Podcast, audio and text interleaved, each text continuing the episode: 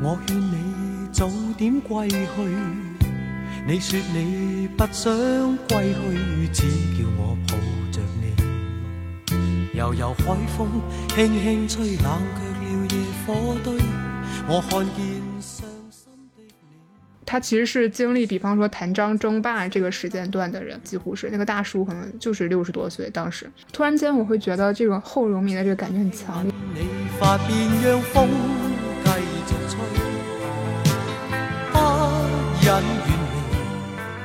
你还记得九七年他唱的那首歌特别动人，明星还是黄沾写的词。当你见到天上星星，可会想起我？可会记得当年我的脸曾为你比星星笑得多？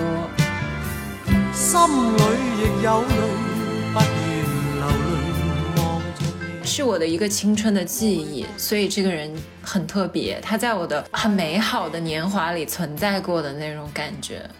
何妨与你一起去追？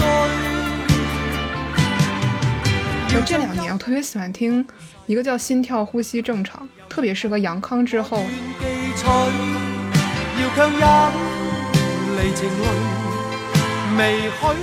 人类的文明史是很长的，我们要很幸运才能活在一个群星闪耀的年代。嗯，所以我们能有短暂的交叠已经很好了，然后我们已经可以非常容易的去看到，已经也很幸运了。你快樂，你也令我痴痴醉，你已在大家好，我是央子。我是小溪，我们是大俗小雅。Hello，大家好，我是王妈妈，然后我们是无时差，没有研究所。呃，因为今天科科的话就出差，然后暂时不能参与这一期节目的录制。对，然后这是我们的梅开二度，是的，继我们上期香港，嗯，这个也是上一期就已经约定下来的吧？是的，不是最近马上就要到一年一度，我们应该节目发出来的时候，大概就是张国荣的纪念日这样。然后，所以今天呢，我们就想跟大家一起聊一聊后荣迷这个话题。我们里面的王妈妈和杨子呢，都是可以算是后荣迷吧。嗯，要么王妈妈先跟大家简单介绍一下后荣迷这个概念。嗯，然后我稍微补充一下，为什么会在今年录？因为每一年都有四月一号，那今年的话其实是二十周年嘛，所以也是一个逢十的比较大的一个时间吧。大家可能会对逢十这个时间觉得比较重要，会特别的纪念，所以我们当时就约定这个时间来聊。呃，然后后龙迷呢，其实这个词我当时也很震惊，它会有有人在呃论文去研究它，它有一个英文就叫 post Leslie fans，是是有一个专有名词，哦、我真的不知道、嗯。是的，是的，而且这个专有名词出现的很早，就零几年的时候，其实就有这样的名词，嗯、也有人去发论文这样，嗯。呃，然后他特指的其实是在张国荣二零零三年去世之后，才成为他的粉丝或者追随者的人。那我们俩还挺符合，对，对，一定是因为零三年我们都还很小嘛，我们还太小了，所以也也他、嗯、他真正也比较，他可能艺术生命绽放的时候，应该是在八十年代、呃九十年代这种，年代对我们还没有出生的时候。KTV 我有时候会点哥哥的歌嘛。真的吗？你是可以唱的吗？其实我不太能，因为他的歌都很低。嗯、我有时候就是间歇休息，我就放一下，听一下，看一下那个 MV 的画面。但有时候是，比如说一大家人嘛，那都好古早，好多年没有唱 KTV 了。嗯、就当年还回国的那会儿，就大家庭辈分不一样的人齐聚在一块儿。每次我放张国荣的歌，他们就很惊讶，你这么小年纪居然也听了这么多他的歌，就是很后荣迷那种感觉。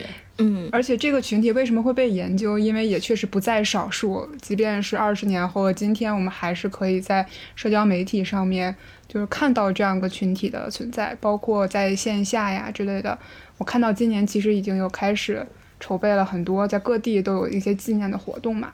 对，而且我觉得张国荣还是一个挺特别的人，就是他在那个时代来说特别的超前。等会儿我们可能会更详细的说，无论是他的整个艺术风格的呈现啊，包括他细节到时尚穿搭什么的，都好像比他那个时代更符合我们当下的很多审美潮流还有价值观，哦好像不是那个时代的人一样。我觉得可以大胆一点儿，可能比现在还要超前，因为现在我们也很难再见到真正公冲呃就是真正公开出柜的艺人了，所以某种意义上可能更超，比现在依旧是超前的。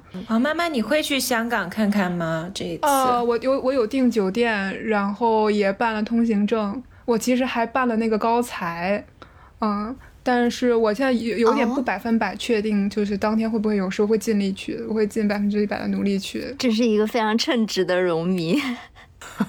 也不是啊，就因为恰好十年前的时候有去，而且那是我第一次去香港。咱们那一期节目其实提到过嘛，哦所以就感觉对于我来讲也是一个很重要的刻度的时间。嗯，既然说到这里，我们要不先跟大家讲一讲你们为什么会喜欢上张国荣？就感觉好像说了，大家都是在他去世以后才会喜欢上他的嘛。其实我还蛮好奇的，就是是什么契机会让你们了解到他这个人，然后会喜欢上他？要不我先来抛砖引玉一下吧，因为我不算是特别严格意义上的荣迷啊。其实我最开始了解到张国荣是在大一的时候吧，应该已已经比较后面的时候了。因为我老家在成都嘛，其实是一个比较内陆的城市。我小时候没有怎么受到过那种香港文化的影响，因为我知道像杨紫，她小时候应该是看了蛮多那种港片啊或者小说呀、港剧啊什么的。然后，所以她当时去考 SAT 的时候是抱着那种朝圣的心情去的。但是我去的时候，我真的是那种对香港文化一无所知的状态。然后也算是去考了 SAT 以后吧，就是有受到了香港文化的这个熏陶，这样。所以在大一大二的时候，那个时候我们还算比较闲吧，就看了一些那种老电影请去掉就算。啊，就是人生中最闲的时刻。对，是的，然后就看了一些老电影，就刚好就看到了《霸王别姬》。我那个时候是感觉给我触动蛮大的，就是那种非常，它整个的叙事都比较宏大嘛，然后又是很复杂的历史背景，然后确实拍摄的那个美学也是很极致的那种美学，它整个的场景啊、服装啊、音乐都非常的精美。嗯，然后那个时候确实是比较闲，就会比如说你刷到一个好看的电影，你就会想要看一个系列，包括就是主演的电影，就会要接着刷下去嘛，所以就陆续又看了《春光乍泄》，然后后来也看了《蓝雨》，就刚好也是在刚刚出国的那一段时间，算是真正意义上的接触到了一些同性的这样的一些朋友，LGBT 的。对。那个群体，嗯，对，然后刷了这一系列电影以后呢，就被这种凄美的爱情故事有狠狠的共情到。然后那一阵应该也刚好是嗯四月一号左右吧，所以我刚好在微博上又刷到了张国荣和唐先生他们凄美的爱情故事。然后就就相当于看了一些那种有点像同人小说，也不 算同人小说，就是他们的八卦故事这样。然后当时就觉得哇，狠狠共情，有被带入到这样的一个故事里面。然后我记得我那个时候还安利给杨紫过，但是那个时候杨紫还有一点就是不以为然，这样。没想到 有吗？我怎么不记得？我有的，我绝对有安利过给你。我还给你讲过他跟就是唐先生的故事，但是可能你那个时候就当耳边风听吧。但是过了两三年吧，就后来我跟杨紫就当了室友，我们俩住在一个房间里面。有一阵的晚上，我就经常 就听到她在偷偷的哭泣。这么 小时候真的很中二病，我觉得我是那种青春期延后的人。嗯，我觉得我就那种十几岁，大家初高中要做的写小说啊，然后追同人。我觉得我好像都大学才发生，我初高中就是在专注读书，心无旁骛啊。而且我都不用微博啊，我从前两年做这播客才开始用微博，那所以你是怎么了解到这个信息的啊？看 ins 吧，然后我喜欢看豆瓣。啊。啊，哦，唐先生的 ins 应该是我关注的，我在 ins 上关注的第一个人。最早的人，我也是，哦对他每年都会纪念嘛，嗯，嗯，你们有印象有一张照片很经典，就是呃张国荣拉着唐先生往前走，然后那个就被拍嘛，嗯嗯他被拍，哦然后唐先生再回头，对，世纪牵手对，然后张张国荣后面就没有做任何解释嘛，啊，他只是解释了一下他手里卷的不是烟，因为他那个时候刚当禁烟大使，他只是向公众解释他卷的哦是一个票，是一张票加起来的，就怕大家误会他现在又重新吸烟了。啊，然后这个地方如果大家要朝圣的话，我最近也找到了，所以就如果今年去的话，想去拍一下。他在跑马地景光街的七幺幺门口，就给大家列一个 去、列一个朝圣点吧。天哪，我突然一下鸡皮疙瘩都起来了。对对对，我不知道为什么。是因为那张照片我当屏保了很久，对我我我觉得他特别酷，不是我就觉得很酷，就是就是我并不就是我不去解释一些你们很在意我私事的这些地方，我只是在一些我在公众领域要号召的一些事情，就禁烟嘛。然后我解释一下就好了，其他的我不在意你们怎么看和怎么说，觉得好酷。而且那张照片就抽离出对张国荣的那种喜欢，仅凭那张照片的氛围感，真的特别有感觉，就有点我每次看那种日杂的拍的那种。街拍的那种感觉，而且他们两个人穿衣的那个品味、时尚品味都很好。就是我记得哥哥是穿的全黑的一身吧，一个黑色的衬衣，然后唐先生穿的是深灰色的 T 恤吧，就两个人都是那种很极简的风格，然后是牵着手，那一个瞬间抓拍的特别有氛围感的一张照片。嗯，哇，突然好谢谢那个狗狗仔。那王妈妈呢？你是怎么了解到张国荣的？啊，好像是我，我好像以前在我们一期讲电影院的节目里面提到过。我小的时候，就十几岁的时候，我爸会带我买那种盗版盘，呃，七八块钱一张，然后都是港片，还有那种很离奇的，哦，我爸小时候也会买，是吧？然后他有的是正反面都能看的，对对对这画质也挺差的。然后，呃呃，好像很多都还选不了那个字幕，就都是那个国语配音，还是有的还是国语配音。反正我当时最早就是看那些盘接触的港片，然后我印象很深刻，就是《纵横四海》嘛，就我也很喜欢周润发。啊，我也是，我跟你完全是是一部电影入坑的。对而且那个电影，我觉得就非常适合一个十几岁的人。如果你第一次看的时候已经成年了，你不会觉得它是一个好电影，你会觉得它很幼稚。就是因为你恰好你是在十几岁，不是很成熟的时候，你看到这个电影，它就会在你以后的人生里面成了你反复咀嚼的、你觉得很经典的东西。哎，我跟王妈妈一模一样，但是我接触途径不一样。我是这样，因为我是长沙人嘛，嗯我们那儿有一个地方电视台叫做潇湘电影，经常放老港片。就是我很小的时候，嗯小学吧，家里就很爱放那个台的电影，最经经常放的就是吴宇森的那些动作片嘛。嗯然后中间很经典的，我当时就是看《英雄本色》啊，然后《纵横四海》。其实我看《英雄本色》的时候，我更喜欢肯定是发对，哥嘛那个电影真的是，但是后来看到《纵横四海》，我就是在心中久久挥之不去的一个镜头，就是张国荣他站在那个巴黎的桥上，然后有一个街头画家给他画像，他抽了根烟在那儿，然后背景音是风继续吹，然后他就对那个画家说：“明天你会在报纸上看到我。就是他们要去盗画嘛，那个场景就特别经典。我记得我当时特幼稚，我还小学的时候，我还写了一个作文。那个结尾说什么？让风继续吹，带我去巴黎，带我去卢浮宫吧。天哪！就是羞耻而真诚。为了这个播客，我也是豁出去了。后来我第一次去巴黎，我还专门就是在那个某一座桥，当然不是原址，听风继续吹。哦然后那种中二少年病嘛，就回想当年我我还在哎眼泪哗哗的，我觉得那个场景我真的是会记一辈子，那算我入坑的时刻吧。就是那部电影的时候特别喜欢张国荣演的那个那个角色。其实他跟发哥那个角色比，没有那么立体和丰富，可是他那种浪漫的感觉，那种翩翩少年的感觉，就是很击中我的少女心嘛。小时候十几岁的时候，就会觉得啊，这个人好温润啊，就是那种公子哥的那种感觉。他那会儿也很年轻，跟他后期九十年代末的那种气质完全不一样嘛。嗯，九零九一年左右，纵横四海。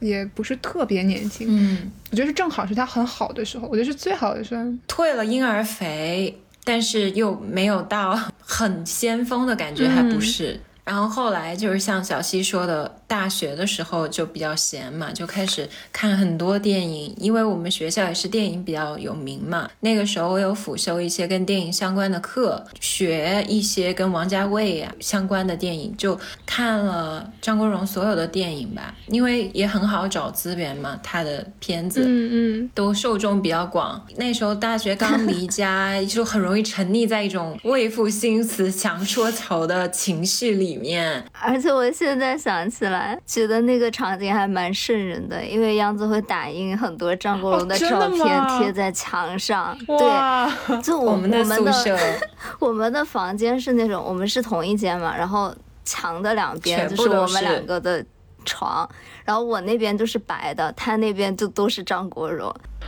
对，就是张国荣各种电影。哇，你对，然后经常我深夜从死丢丢回家的时候，一打开门就听到他在啜泣，然后那个幽暗的灯光映着张国荣的照片。天呐，哇，你真的那会儿特别上头，就很青春期延后，有没有？有不？我觉得你们两个人关系应该非常不错。我我觉得我很难，我很难想到，我觉得这个事情对我来讲非常私密，就是我好像很难完全跟一个人去分享我这个层面上的爱好。所以我不会把它外化到，比方贴到我的床头啊，或者是让别人看到我这个比较客气的场面。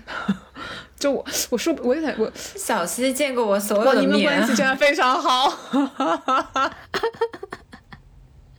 我我我我，而且而且我培养我的，也不是说培养吧，就我很喜欢，我跟我最好的朋友，我都已经工作了，二十五六岁的时候。有天他在我家看《胭脂扣》的时候，他跟我说他终于 get 到张国荣了。我说你可真是后知后觉呀！就他也很喜欢港片，他喜欢梁朝伟。我就其实我们是会共同去分享就港片这个爱好的，但是他一直都 get 不到张国荣，到很久很久之后才 get。然后我就呃 行，然后他现在就比方说，呃，他前一段时间好像重新看了。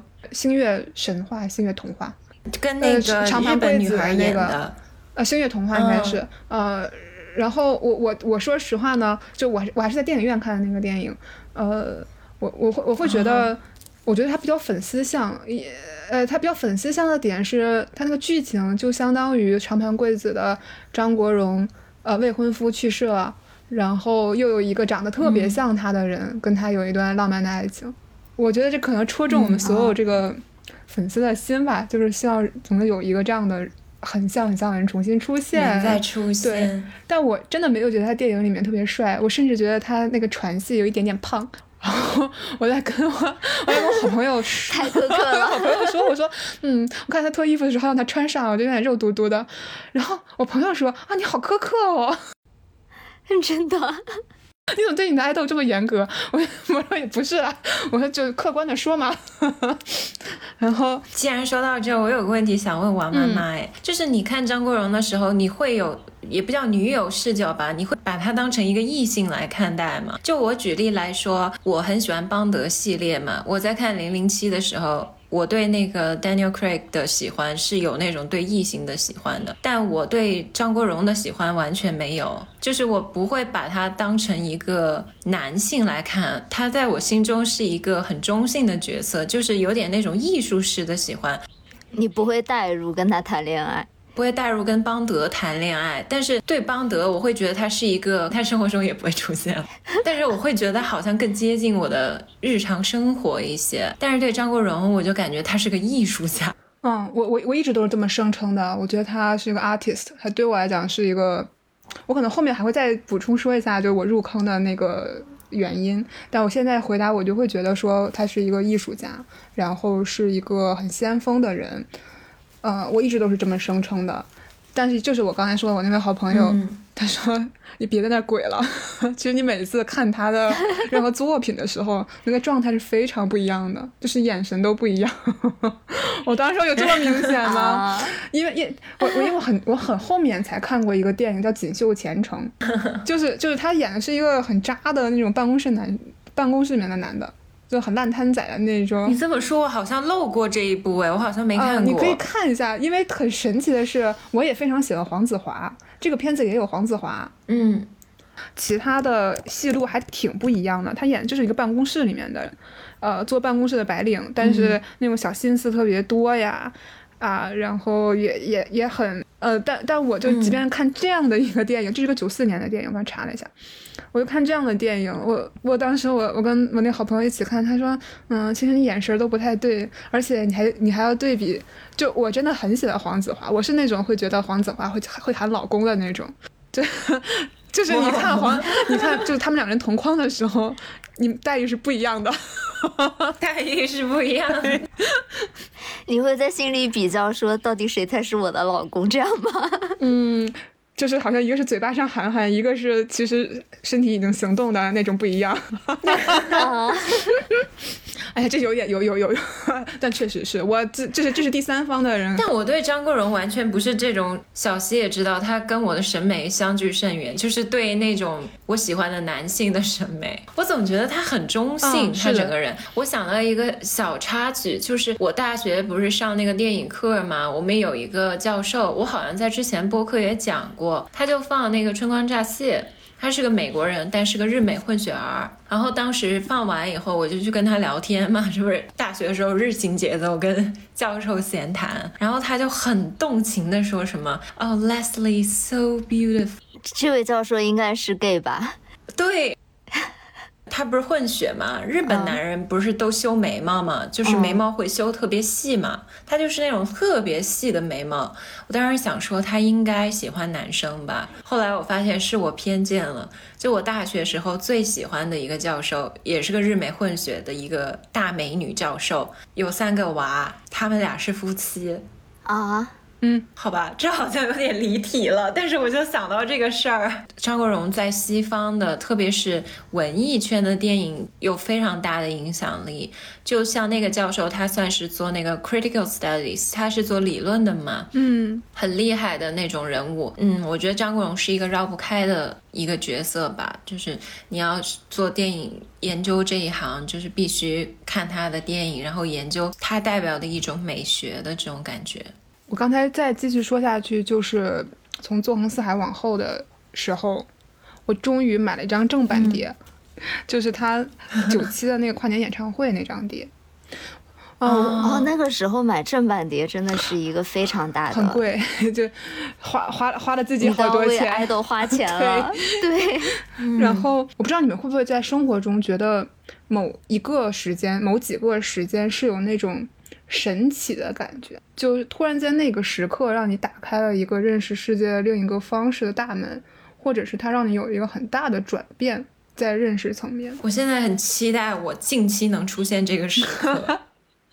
我我我觉得我十几岁第一次看他跨年演唱会，九七年唱《红》的那个时间点，就是一个很重要的时间，因为可能在那之前，我在性别上是非常保守的，然后与之相关的一切，就是他穿高跟鞋的那场表演对，就是他换高跟鞋的那场表演。然后在那之后，我可能会去看，比方说一些对于性别的表述，就就讲他本人是一个双性恋者，然后他也会在之后的一些 MV 里面嗯。会表达说，比如说性别就像是衣服一样，今天我穿这个出门，我也可以选择哦。穿那个出门，这种非常自由的状态，嗯和我愿意在一个如此公众的场合表达我这个态度。我觉得这个是在我之后对我影响非常的大。我我可能会，我在那之前并不是一个非常善于在公众场合，哪怕是班里面发言啊，或者是在更大的场合、网络上面去发言的这么一个人，完全不是。可能在那之后，我就会觉得，嗯，嗯，好像会更勇敢一点，也更包容一些。这个刹那对我改变是非常大的。就是一种很很强烈的、很感激的感觉。哦，原来就是舞一个舞台的表演是这样的，原来一个人是可以这样的，大家对于性别的态度原来是可以这样的。那与之相关的很多事情啊，原来是可以，我会觉得这个对我改变是非常非常大的。即便是我今天再回头去回忆那个瞬间，我会能回忆起很多，比方说我那个时候的家很小，呃，透光也都非常不好。我其实是黑黑的，然后偷偷的去看这张碟，然后看这个场面的时候很震惊。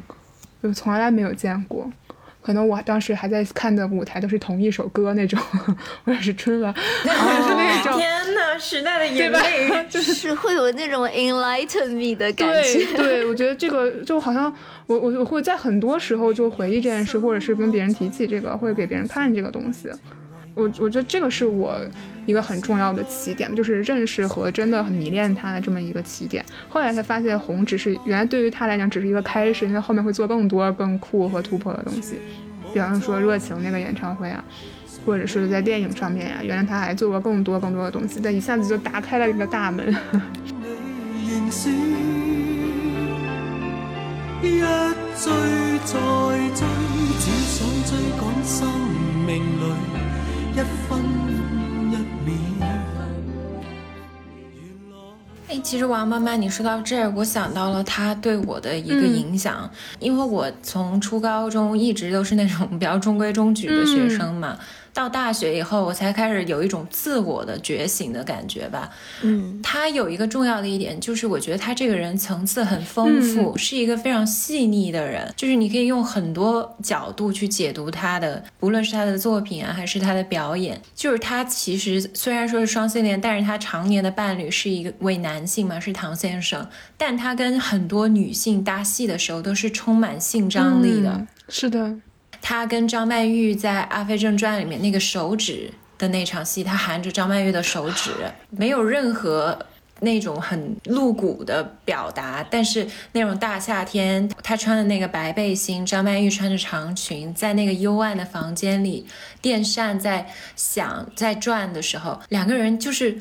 觉得那个房间的性张力被拉满了。我其实看到这个场景的时候，我就有想到之前有一个韩国电视剧叫《密会》，不知道你们看过没有？嗯，我没。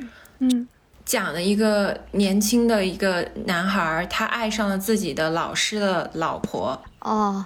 我好像看过那个男主也是刘亚仁，是刘亚仁演的嘛？他也是对，那我看过，那我知道了。嗯，中间有一个很简单的场景，就是当那个师母第一次回到他住的家里，然后刘亚仁跪在地上给他擦干净那个地板，那一瞬间也是充满了那种性张力。那个房间之后，他们就嗯发生了第一次的亲密接触嘛，但是没有拍任何那个画面，只拍了房间里的桌碗瓢盆这样。然后我就觉得跟王家卫拍《阿飞正传》那个场景很有异曲同工之妙，而且这两个演演员他们那种艺术性的表达，包括他们作为 LGBT 的身份的那种，嗯，很有共通点的。对，很妙哎，刘亚仁也是，就是他他很有性张力。他跟每一个女演员搭戏都有那种感觉，对，你会忘记他的这个本来的身份。但是当你知道他是 LGBT 群体的时候，你也毫不意外，就是一切都非常，你就会觉得哦，一切很合理。对。对，但是小的时候也不算小了，其实也算大学。我当时看，比如说《白发魔女》，你们还记得吗？中间有一段让我冲击很大，就是她和林青霞在水中有一段那个戏。我当时觉得，怎么可以把这些场景拍的这么性感，但是毫不低级？就觉得这两个演员好厉害啊！其实他跟张曼玉的很多对手戏，更多的是一种心理上的那种性张力的冲突，没有一些肢体上的亲密表达嘛。但总体来说，我就觉得他是一个很妙的人，然后感觉打开了我的一个新世界的那种感觉。他整个人很 sensual，很欲的那种。气质，他其实到了后期嘛，就是九十年代中后期，包括他九七年那个演唱会，就感觉他很会撩动他的观众，就牵引他观众的心弦。他已经控场能力非常强了，知道去如何表达自己，就是一个天生的明星嘛。很有层次感的那种人，跟他八十年代那时候他很红在歌坛的那种稚气未脱的感觉还是不一样的。能看到他作为一个艺人，在不同阶段的变化。对，但是我觉得最可怕的一点是他到了后期的时候，他既又很色气，又很稚气。他会在某些小表情里面的时候，你会很想保护他，就还是那种非常显得很年轻那种，嗯，就就比方说那个何宝荣里面，就是比方春光乍泄里面，就何宝荣会有那种我好委屈，我举着就是受伤了之后我委屈巴巴的举着我那个受伤的手，然后就看一眼手，看一眼你，明明就是做错事的是他，但你就觉得，嗯，好像是我的崽，我要怎么怎么样。怎么这么会啊？又撩动那种。他真的太会，而且他是那种美且自知，但你并不觉得油腻的人。对对，很神奇。所以我觉得这一点有点去性别化嘛。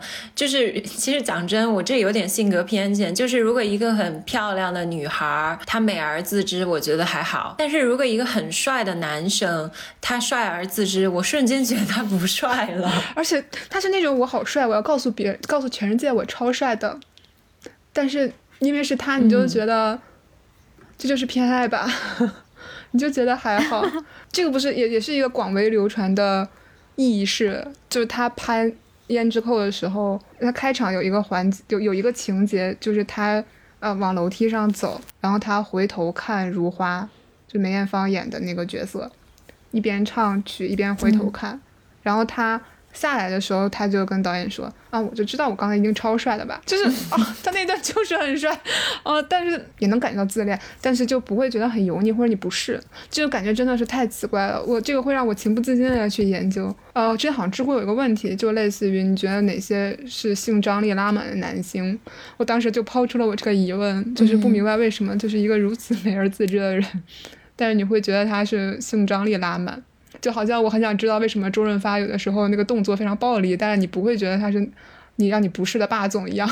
说了这么多，就我们自己的感受分享嘛。我知道你其实你刚刚也提到你一三年去了十周年这个活动嘛，你要不要跟我们分享一下旅途中的一些故事啊？嗯，这个前情提要大家也可以稍微听一下我们之前合作的那个香港那一期，我可以接着说，就是一一三年的时候，其实是我第一次就是去香港，然后。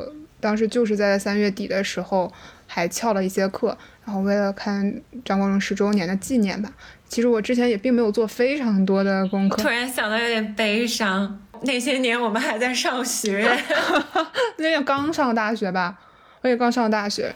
对，还可以用翘课这种词。对对对，而且我还 对这个词太青春了。对我刚刚真是有点戳到我的泪点，我天。我还我当时觉得我最害怕的一节课是体育课，因为我们体育课才是那个学校里面签到签的最严。好西，是不是有共鸣 啊？是的，我最害怕的一节课就是体育课，还要跳远。然后，嗯，我当时我当时落地的时候好像还有点颠簸，我当时特别害怕，我说好歹让我看完了再说。我在那之前其实并没有仔细的去查到底有什么纪念的活动，就我觉得你到了那儿之后，你就一定会发现有什么活动之类的。你你只要到了文华东方那个酒店下面，它肯定就是会有各种的纪念，所以就没有太提前做功课。啊，当时是三十一号晚上是有一个纪念的演唱会的，但我也没有买到票，然后门口黄牛票对于当时还是学生的我来讲根本支付不起，然后我在红馆外面待着。就是我也不知道为什么，就你明知你也进不去，但是还是在红馆的周围晃啊！我拍了会儿镜头之后，还是在外面站着。当时就有很多记者，包括电视类的记者，就在外面采访之类的。呃，就是红馆里面就开始唱了已经，然后第一首歌应该是呃张学友唱了一首叫《给朋友》。其实不是一个什么很经典的歌，他好像专门就是唱给张国荣的。然后结果外面的记者他也不知道是什么歌，我就听到一个女记者特别着急说：“他第一首歌怎么从来没有听过？这什么歌呀？哎，那怎么办？我们都不知道。”然后电话里面人跟他说：“外面是不是有很多粉丝？你们去问粉丝啊，你去问他们。”怎么这么慌乱的吗？就有人采访，就当应该有一个电电视台，我已经忘了是什么了，就去采访一个大爷，嗯。就本来呢，我觉得嗯有很多 story 可以讲，就是很多人外地赶来，像我们这种啊，从不远万里翘很多课的后荣迷赶过去，是不是可以采访我一下之类的？然后结果当时有一个大爷就抢抢抢了我，就绑抢到了我前面，就不停的在讲。然后他其实是经历，比方说谭张争霸这个时间段的人，就很早，他们是同龄人，几乎是那个大叔可能就是六十多岁，当时他们几乎是同龄人。呃，他讲的时候就会非常的激动，突然间我会觉得这种后荣迷的这个感觉很强烈，就是他是陪伴这一代艺人成长的，不管是张国荣还是在里面红馆里面唱歌的那些人，当然张学友啊之类，当然当然来了很多他们同辈的明星嘛，就他们是一起成长的人。就他们中间分享了很多在这个城市生活或者是一些流行文化，不管你我是一个内容的生产者还是一个消费者，他们是在一起长大的。然后我突然觉得自己好像很像一个外人，好像对于我来讲，好像张国荣就是另外一个叙事，是另外一个世界的人。我们是在这一天突然间有了交集，第一次在时空伴随了的感觉。对。这个词听起来 也时代的眼泪，就但然后同时都在外面，好像也进不去。但大家后面的这个关于这个人的故事很不一样。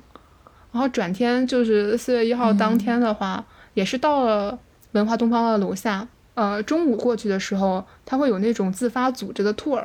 就带着大家，就是免费的。然后从他走那条线也挺有意思的，就是从天星码头，然后到那个什么电视台，就是当时五台山那个地方，就都是他们立迪当时的立立迪电视台什么的那些地方。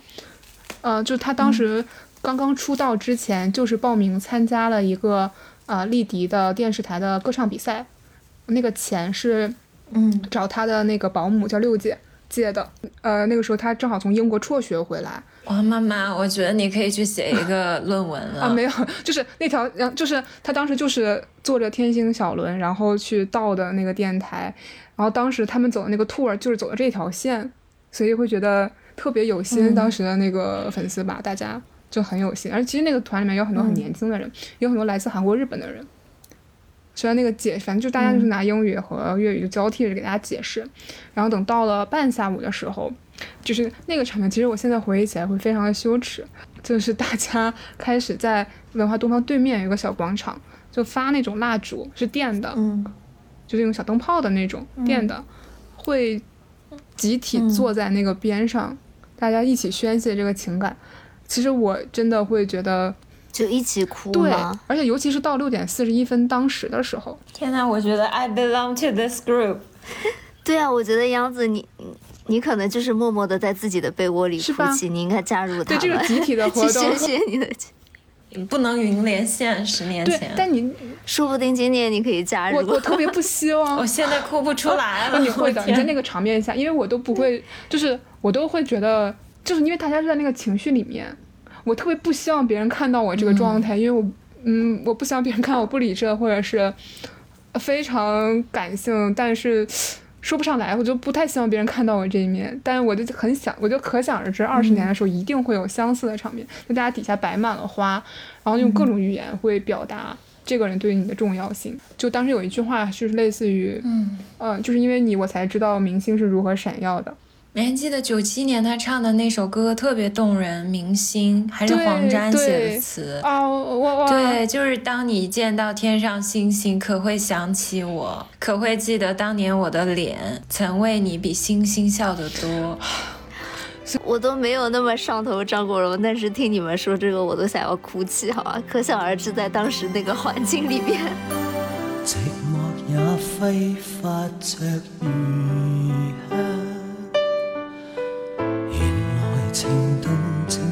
这样，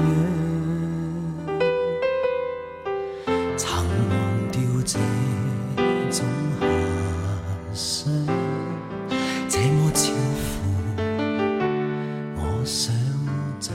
就是那种很很湿热的那种空气下面，然后大家就是就那个那条街非常窄。也很短，嗯，上面有很多种语言，有很多种花。然后我记，我还记我还我还一不小心就进去了那个文化东方酒店里面，就我也不知道为什么，也没有人拦我，就我穿那个衣服的状态，就明显不像是能进那个酒店的客人，但是也并没有人拦我吧。我当时也上了二十四层，但二十四层变成了健身房，然后是封闭的。我只要去一次香港，我都会到文化东方底下拍张照片。我之前也是是，但我没有进去。呃我嗯我 进去什么也没有，就是进去没有不会干扰他们正常营业，它都是在侧边儿的那个那条街上面会有大家摆东西。呃，我我还特别感感触的地方是，除了当天在酒店周围之外，就其实之前几天那个时候还是有很多报纸的。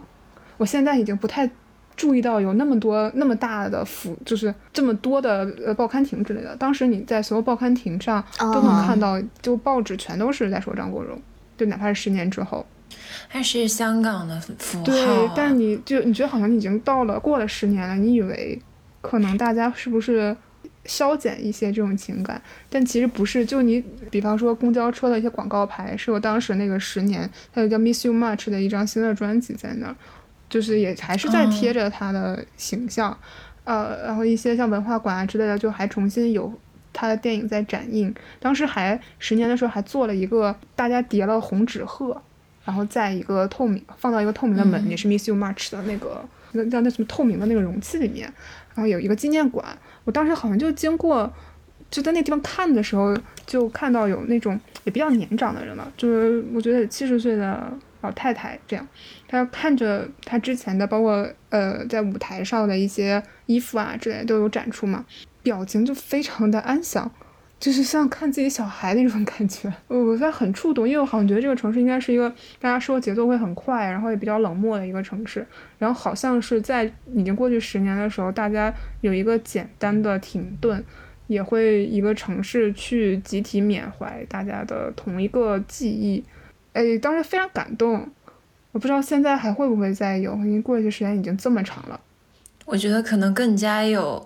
对，我因为我觉得张国荣他有一个很特别的地方，他像一个很神奇的万能的载体，嗯它能让人倾注你所有的那种情绪，就是当你情绪泛滥的时候，它就能成为一个载体。其实我现在回想起来，我大学特别上头，特别喜欢。张国荣，然后很沉溺的那种感觉，是我当时的心境和成长的状态有很大的关系。因为那时候我刚离家，然后我又是那种比较多愁善感那种人格，然后我就觉得它是一个寄托，是我的一个情感的出口那种感觉。我觉得它对于香港的意义很大部分也跟这个有关，因为它代表了香港的一段黄金的时代。嗯很多人对他的怀念也是对那个时代的一个载体，包括现在我对张国荣的很多作品啊，还有他这个人的那种情感，还是很深的情感。其实我现在我有时候听他的歌，我还是会忍不住流眼泪，就是没有原因的。只要听到他的歌，什么共同度过啊、春夏秋冬啊这些歌嘛，听到词我就很有一种情绪就上来了。我觉得有很大一部分原因也是我现在听到他的歌，我会回到当年我那么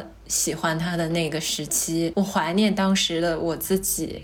和那种生活的状态吧，就是是我的一个青春的记忆，所以这个人很特别，他在我的很美好的年华里存在过的那种感觉。所以你会有一种嗯成长之后的感觉吗？比方说你在你另外的，比方说你在你呃青春年华之后的五年、十年的时候，你会重新发掘他其他的你之前没有留意到的音乐或者是电影吗？然后有一些新的感触这种吗？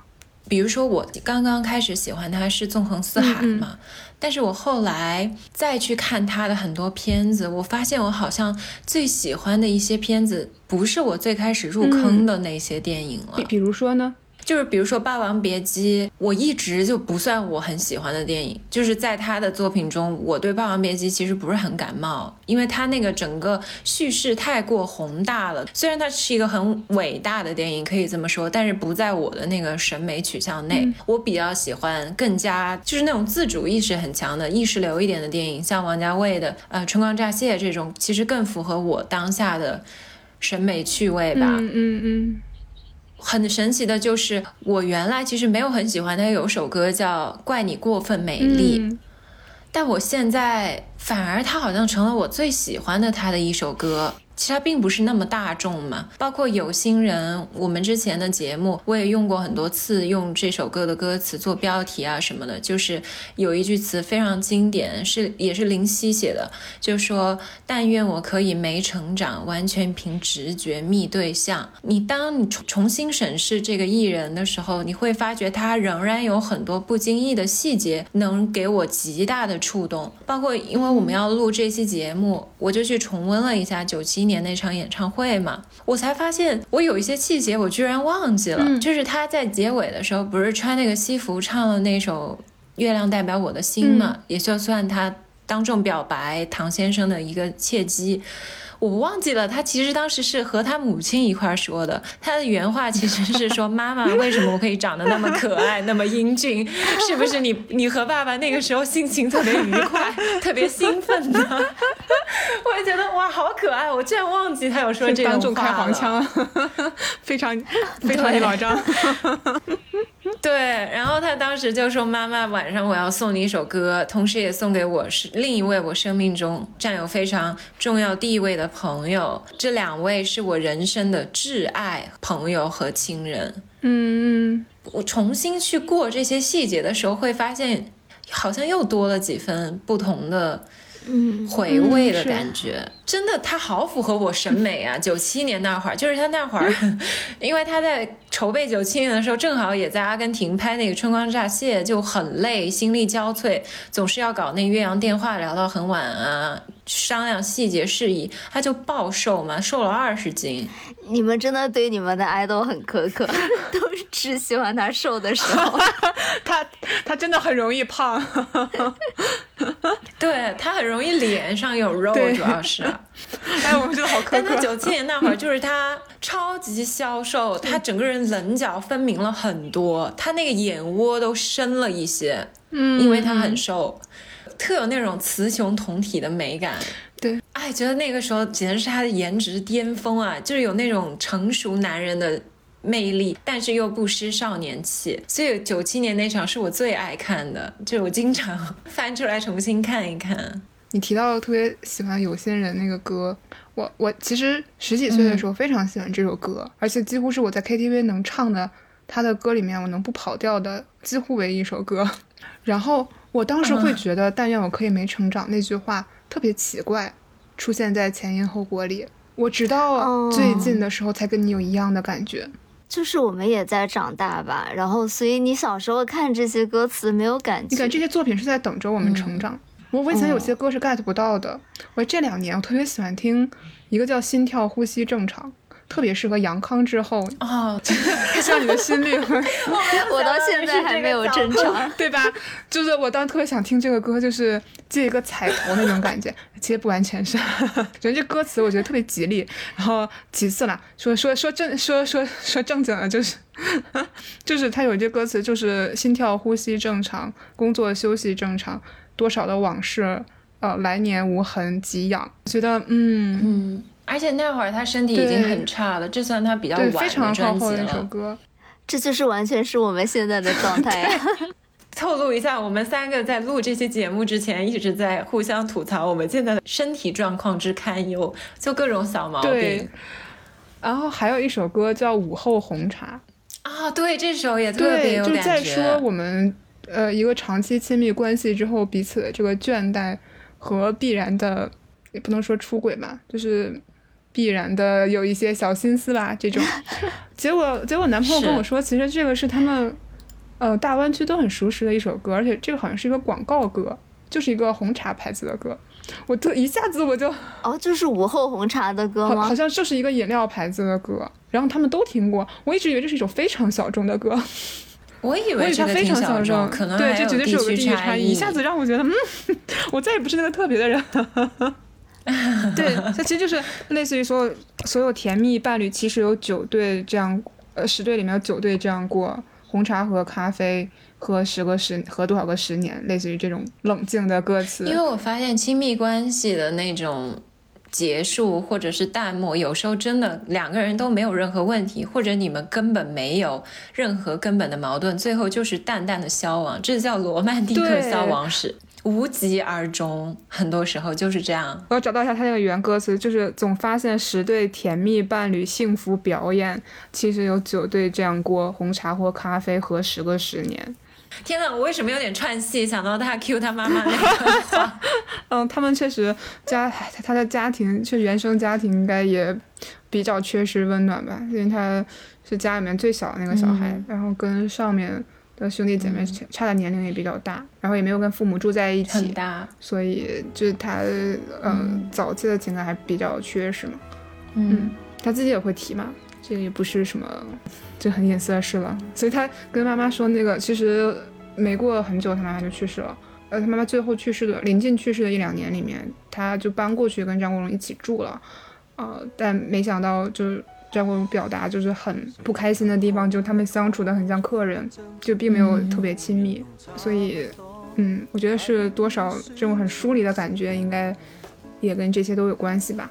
嗯，就他会在在荧幕里面，在电影里面表现，像阿飞这样的，我觉得是多少是有一些，就《阿飞正传》里面这种，就多多少少是有一些啊。对他，《阿飞正传》就是五角鸟，然后对母亲的那种依恋，但是又得不到母亲的爱。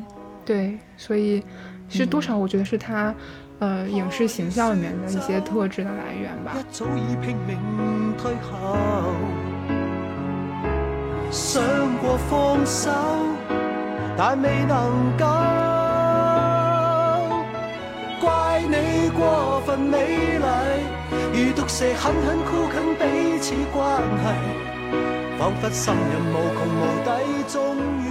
嗯，就是我对张国荣没有这么上头的情况上来说啊，我可能觉得很难持续的把他当做一位就是 idol 这样来看，因为。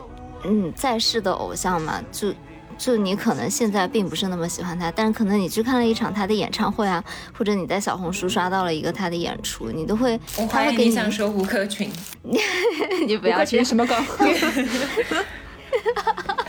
前段时间小西去 happy 了一场，仅花 二百五十元，救命！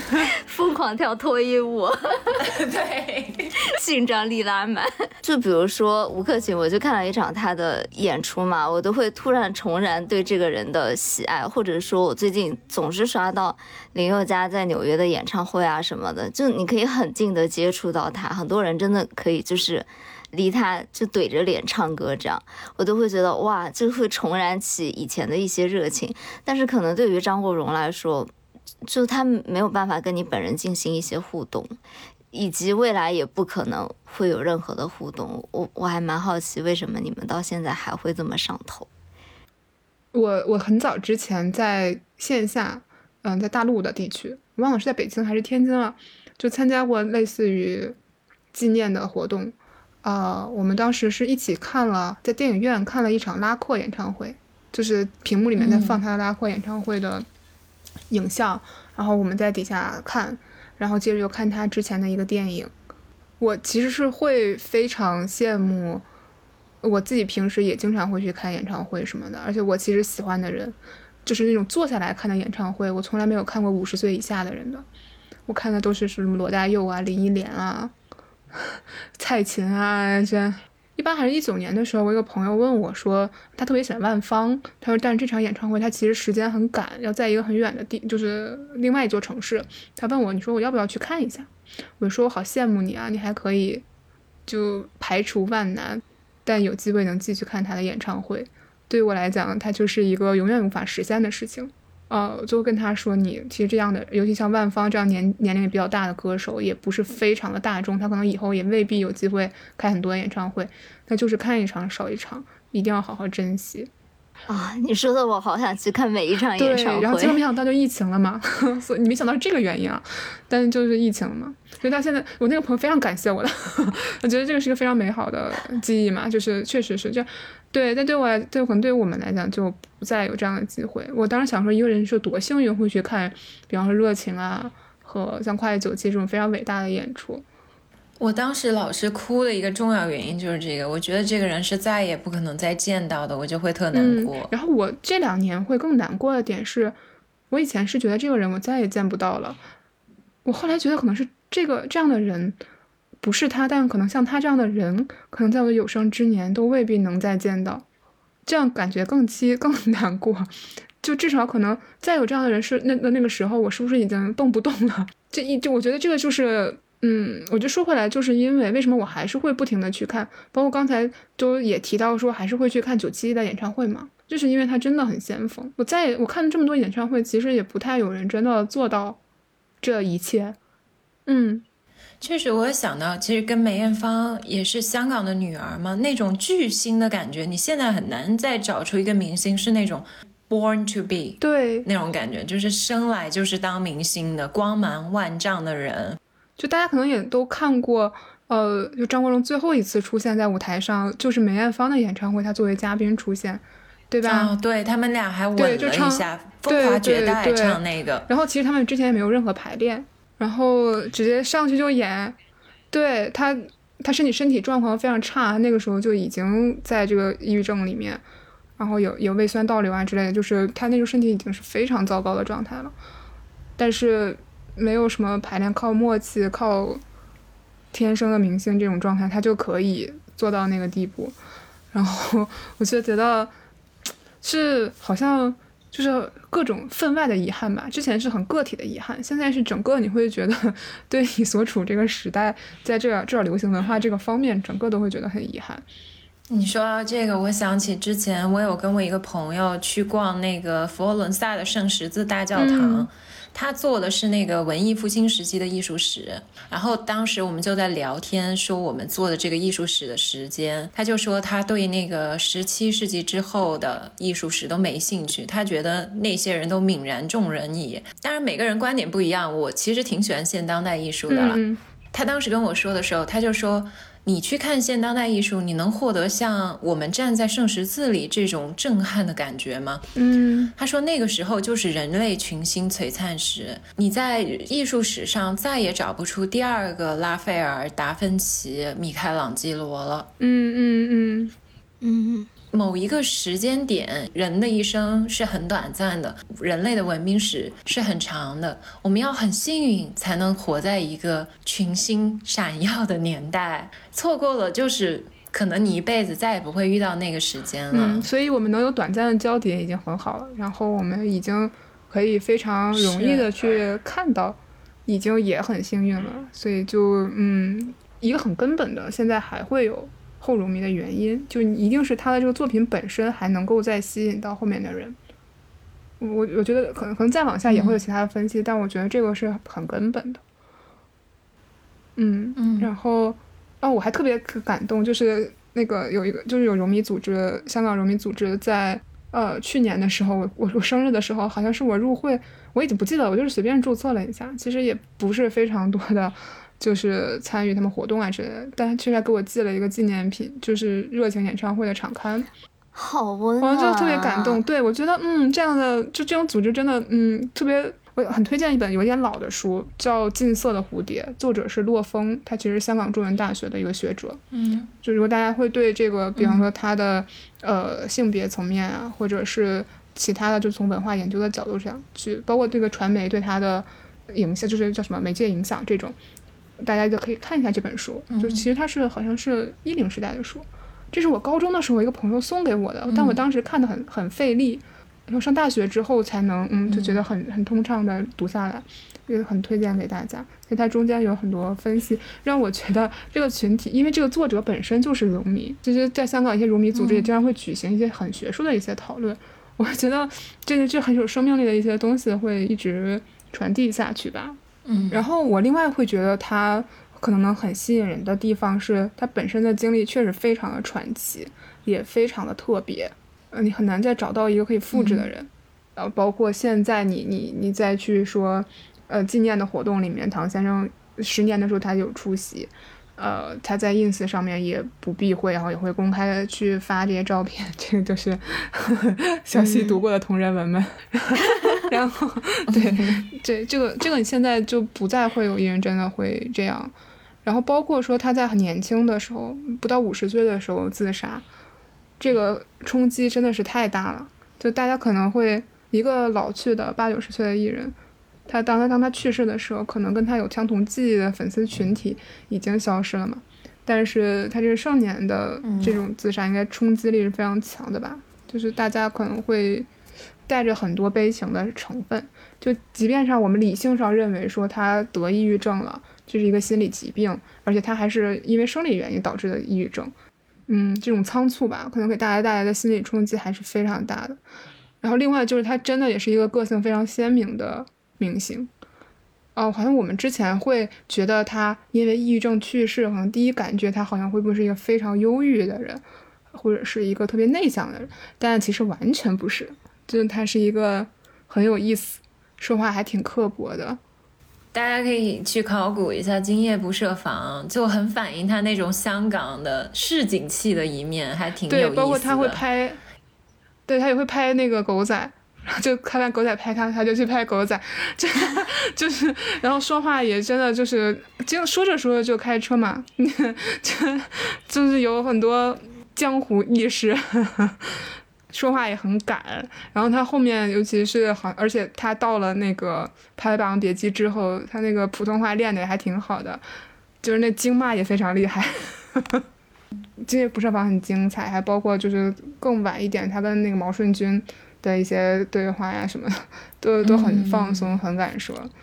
你现现在就是不可想象的嘛？就《现在不设防》里面，他不是还点评各个女演员的演技吗？什么什么王祖贤以前不行，现在练练好了，真的可以 这样吗？对啊，你现在现在简直 那时候的港人好敢讲。你现在想，你现在明星肯定不会这样说呀。你你现在可以想到一个男明星，然后点评一下赵露思不太行，滴水不漏的，现在都是什么？嗯，就就不太可能吧？他也不是说全是夸或者是全是骂，他就是。中间就是很客观的一个评价，说的还挺生动的。搁现在你就感觉这一一个访谈节目出来之后就要报十个热搜那种 啊。这么一说，真的好有点难过吧？对我们现在消费的 明星或者艺人，你会看到他整个经历跟香港这座城市本身非常紧密的贴合的。我前一段正好看到黄子华有在说一句话，就是我的黄金时代和这个城市的黄金时代是在一起的。所以就没有什么遗憾可言。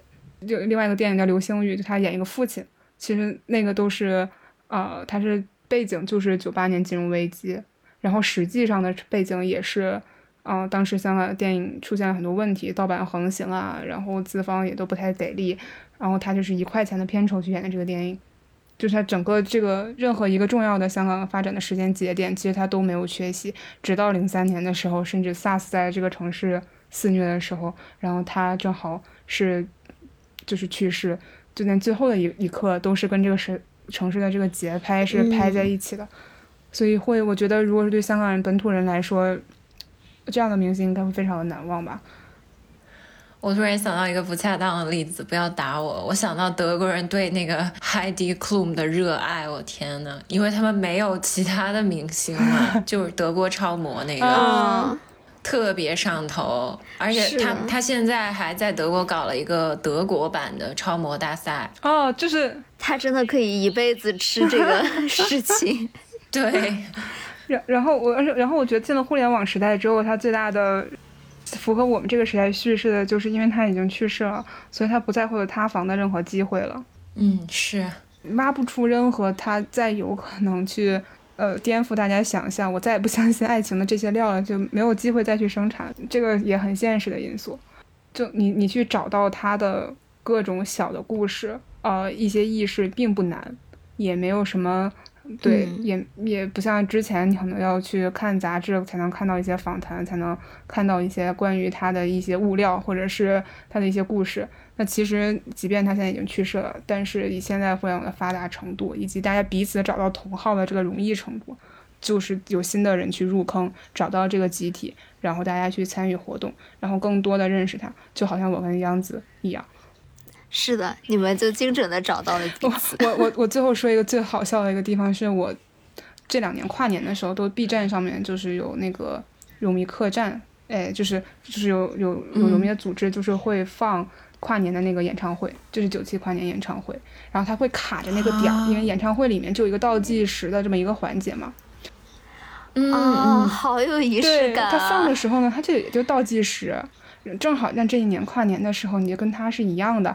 然后他会把那个背景，那一年的背景就是一九九七嘛，他就把那个背景画成二零二二或者二零二三。天呐！最好笑的是弹幕，就是大家说刷的是新的一年，希望我们能上岸啊，考编上岸，考研上岸。张国荣知道吗？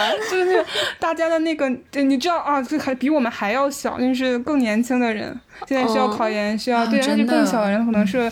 他们还在这个，他们还有一个环境去表达，虽然他们这个表达方式，嗯，在我看来可能就可能可能是我老了，我已经不太理解了。但 这个一一代人有他们一代人的玩法，没关系，我们就是看看。我我刚看的时候很震惊，这其实是我当时想聊后荣一些后荣迷的主要原因，就是。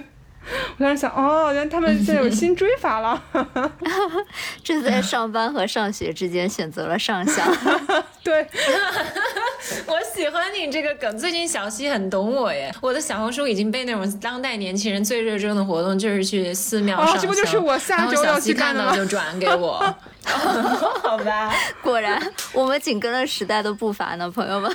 我们还很年轻，这说明。那那我们最后就是再开开脑洞吧。就是我我我觉得，嗯，我这些这些年没有那种很强烈的会蒙在被子里哭。其实我以前我也会做，我也是，现在可能真的老了。对，就完全接受这个事实之后，因为你其实你就是喜欢，哪怕你喜欢一个在世的人又怎样了？你们难道人生中真的会有几几次实体的交集吗？也很难啊。对啊。所以他好像就对我好像就是一个老朋友，然后我们可能没办法直接联系，但是我还是能够看到他的一些作品，这种感觉。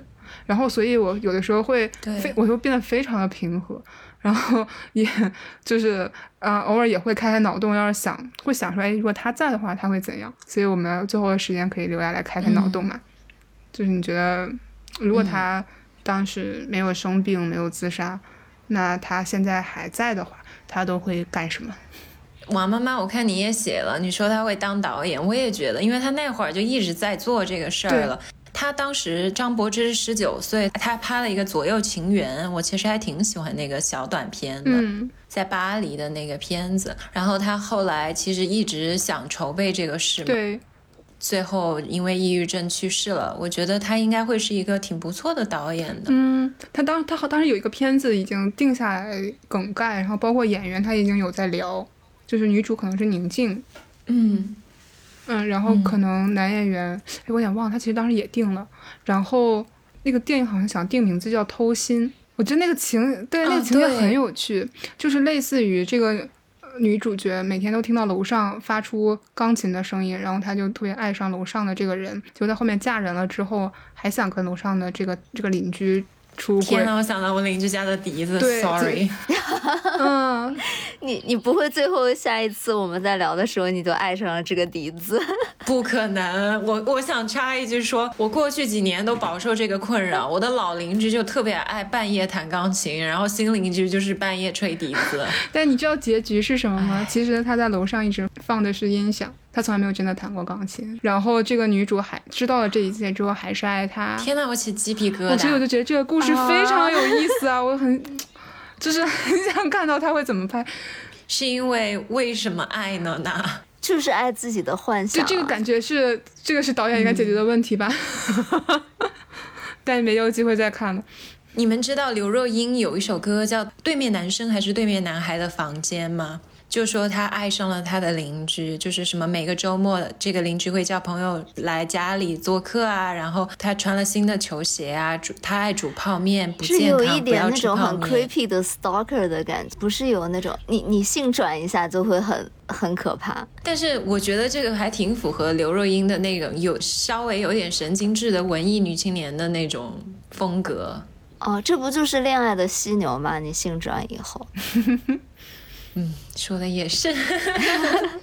嗯，对，但是我觉得演戏方面嘛，说到这个，我想起前段时间那个梗还挺好笑的，不是杨紫琼得了奥斯卡嘛，然后大家都在 Q 说张曼玉曼神应该出来演戏，结果接下来评论区的最高赞就说只有得格莱美才能刺激到张曼玉。我我 杨紫晴，我我我上一次在大荧幕上看到她，竟然还是竟然就是新月神话里面也有杨紫琼，好漂亮，特是吗？特别美。她在养马，然后那个头发在阳光底下啊会有那种流光溢彩的感觉，特别美。我我以前都 get 不到杨紫琼的颜值，我突然当时就有点懂了。她是一直走那打种打女，精神内核的，嗯对那种那种女性，所以就很容易忘记对，她本来就很漂亮这一点。而且那个时代美人太多了，她处处在那个香港美人，全部都是漂亮美丽的女生，都不只是漂亮。唉所以所以所以张国荣会开微博吗？会开抖音吗？应该不会吧？他跟王菲很难对说，梁朝伟都对呀、开了。刘德华不也入驻了吗？还有成龙，刘德华我还能理解一点成龙不，是入驻快手了但是吗？梁朝伟我真的理解不了。我觉得短视频时代未必，但是我觉得微博之类说不定会玩一玩吧，跟直直播一下，跟王菲打麻将肯。定会的。嗯，对，也说不定，因为他是那种很需要 attention 的人，，对，就是对，这么多的 attention，他很难抵制住这个诱惑。他不是到世界末日嗯也要打麻将，然后，然后后来我我后来想过，他会不会当一些综艺的导师？啊、应该他会不会是好声音，然后去去转椅子？嗯，什么我就是演员之类的啊！天呐，不是最近有一个很烂的那个港啊剧，TVB 的那个短片往回放的那个是吧？对对对，什么无限超越班什么的，对，会不会请他去做这种？我觉得很有可能哎。哎，最近《溏心风暴》不也搞了直播吗？哎，他带货，我的天！哎，他他其实普通话讲的不错，所以感觉很有可能哎。哦，对他普通话讲的可好对，而。且梗也超多哎，人家蛮适合这种的。他完全就是一个前社交，就是相当于是个 Web 二点零之前的人，这种幻想就特别后荣迷才会去讲的事情，是，就人生中的诸多遗憾。对，那你你会觉得今天之后，呃，你会有想再多了解张国荣的地方吗？然后你会怎么看待这个群体？因为你你可能会觉得，你你你有你有打开新世界的大门吗？就这种感觉。因为我之前也不是说完全不了解他，但是我可能看他的演出会比较少一些，但我可能会想要去看一些他的演出。小西主要是被我 traumatize 了，在 我们同居的几年中。对，就是如果没有杨紫的这一番经历，我可能会要更想要了解他，但是 就是杨紫的这个经历让我觉得有一点就是渗人，啊，也不应该这样说。但是我会觉得，因为你你有说他的那个演唱会的片段有打开你世界大门的感觉嘛，所以我还蛮想去看看的。然后包括之前你们有提到过蛮多次《今夜不设防》的他的访谈，我也还蛮想去看看的，因为他在我这里都是活的比较像一个作品里面的人，嗯，我没有怎么看到过他生活里面的那一面，所以我还蛮好奇的。有喜马拉雅有一个什么星光下的什么粤语还是什么的，有一个专门的今夜不设防的专辑，我那会儿老睡前听，就练一下粤语。都是一些大明星，像王祖贤啊、张曼玉啊，他们都去过。关之琳，哦，关之琳好敢讲，对他分享自己二十岁的第一段婚姻啊，然后后来哦还有介入别人的家庭就是有有没有有老婆的有女朋友的我都谈过，也真是，哎，那是什么名场面？如愿去吧。我我真的我没有我没有那么强的执念，就是 突然间好像也没有那么强的执念了，就是会觉得，但我觉得你你不要错过这个嗯，这个 moment，这个这个时间点还蛮难得的，尤其是刚好我们也是后疫情嘛，对对对就是会有很多情绪啊什么我。我觉得会释然一点的点是，我觉得既然他在这里，他对我有很深的影响。其实无论我人 physically 在哪，他都是会对我有非常重要影响的一个人。就是时至今日，然后可能以后皆然，很神奇。因为我觉得追星啊或者这类事情，它应该发生在一个青春期的时期，嗯，但没想到这个人嗯原来他虽然已经去世了，但是他目之所及是能陪伴我一生的人。所以会很感激，然后也很，就比方说，嗯，还是、算了。六十几岁的黄子华，还是想他当我老公，然后，然后，对，就是没有新的电影可以看。嗯，然后然后我也会觉得说非常感谢，感谢过去的一个时光，或者是很感谢他，然后让我到现在也还是会关注，比方香港电影的，它之后有什么发展呀？我每年都还会追金像奖啊，好像跟他没有关系，但跟他也很有关系。对，然后也也还是会呃很想跟香港这个城市有更多的联系啊之类的，这好像是我心里面一个很宝贵的一个东西。然后，但是这个对这个部分是由他完成的，所以就很感激。然后也非常欢迎，就是如果大家对呃这个明星很感兴趣，或者是有什么呃对他想进一步了解的话，咱们可以评论区来哎留言，然后我们一起来分享吧。包括大家中间提到的一些书啊，或者是对于你来讲，如果你也是喜欢张国荣的话，有哪些音乐、哪些电影？啊，或者其他的什么作品让你印象深刻，都非常欢迎。我们终于可以找到同好之间互相交流。是的，我还蛮好奇的，因为其实我们之前没有在节目里面跟大家聊过这方面的话题。我还蛮好奇的，我们的听众朋友们有没有也和杨子和王妈妈一样，非常上喜喜爱张国荣的这样的小伙伴？这期节目发出来的时候，可能王妈妈就知道自己会不会在香港了。我们评论区揭晓这个答案，好吗？对我正好，反正证都办了，就只是买机票就是了。对，可以可以，这一期节目就到这里啦，谢谢大家，谢谢大家，我们下期再见啦，拜拜。嗯，拜拜拜拜。春風彷彿愛情在醞釀，初春中的你撩動我幻想，就像亂綠草時春雨